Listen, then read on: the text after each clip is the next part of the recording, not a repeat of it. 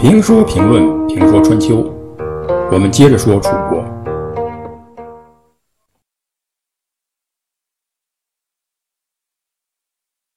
楚文王继位的第二年，楚国的疆土从汉水流域扩展到淮河流域和南阳盆地。公元前六百八十八年冬，楚国进一步举兵北上，讨伐申国。申国在今天的河南省南阳。申国是周宣王为了防备和监督控制楚国而设立的，但随着周王室和这些诸侯的衰弱，这些本来起监视作用与看守作用的国家，逐渐倒过来，成为楚国的拆迁户。当然，楚国人是只管拆不管迁的。申国是一个重要的据点。也是一个相对比较大的国家，它与汉水筑基，尤其是隋国，构成了一个防楚的体系。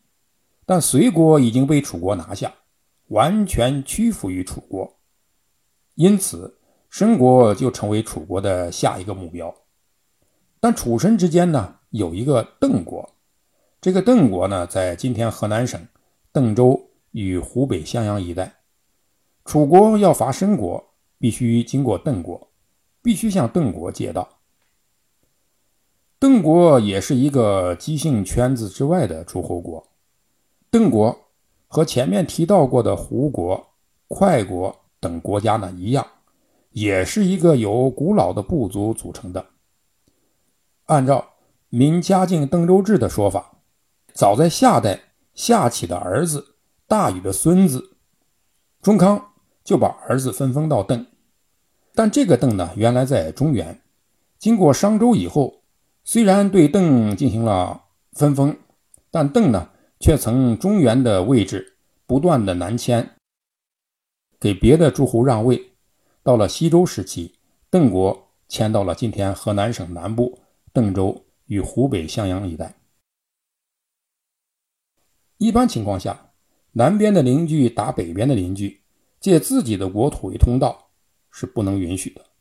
一方面，挨打的邻居会怪罪自己；另一方面，打人的军队会介入，会把自己的院子搞乱，而且也存在着趁火打劫的危险。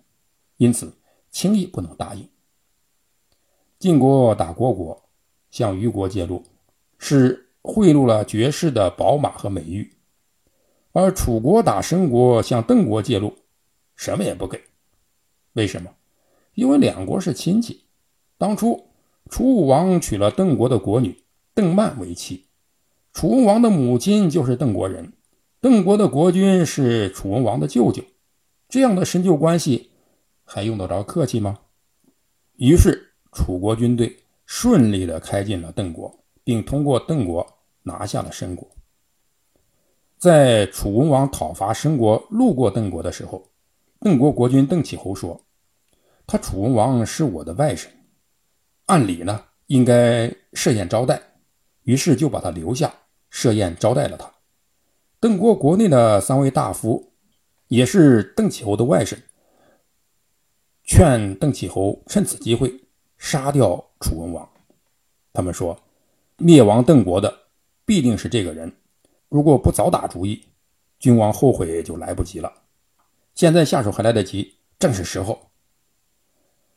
邓启侯不同意，说：“如果这样做，人们会唾弃我，而不吃我剩下的东西。这国君呢，以别人吃自己剩下的东西为荣，以别人不吃自己剩下的东西为耻。”三位外甥回答说：“如果不听我们三个人的话，土地和五谷的神明就得不到迹象。”君王，您到哪里去取得祭神的剩余？这个剩下的东西指的是祭神所剩下的。邓启侯还是不答应。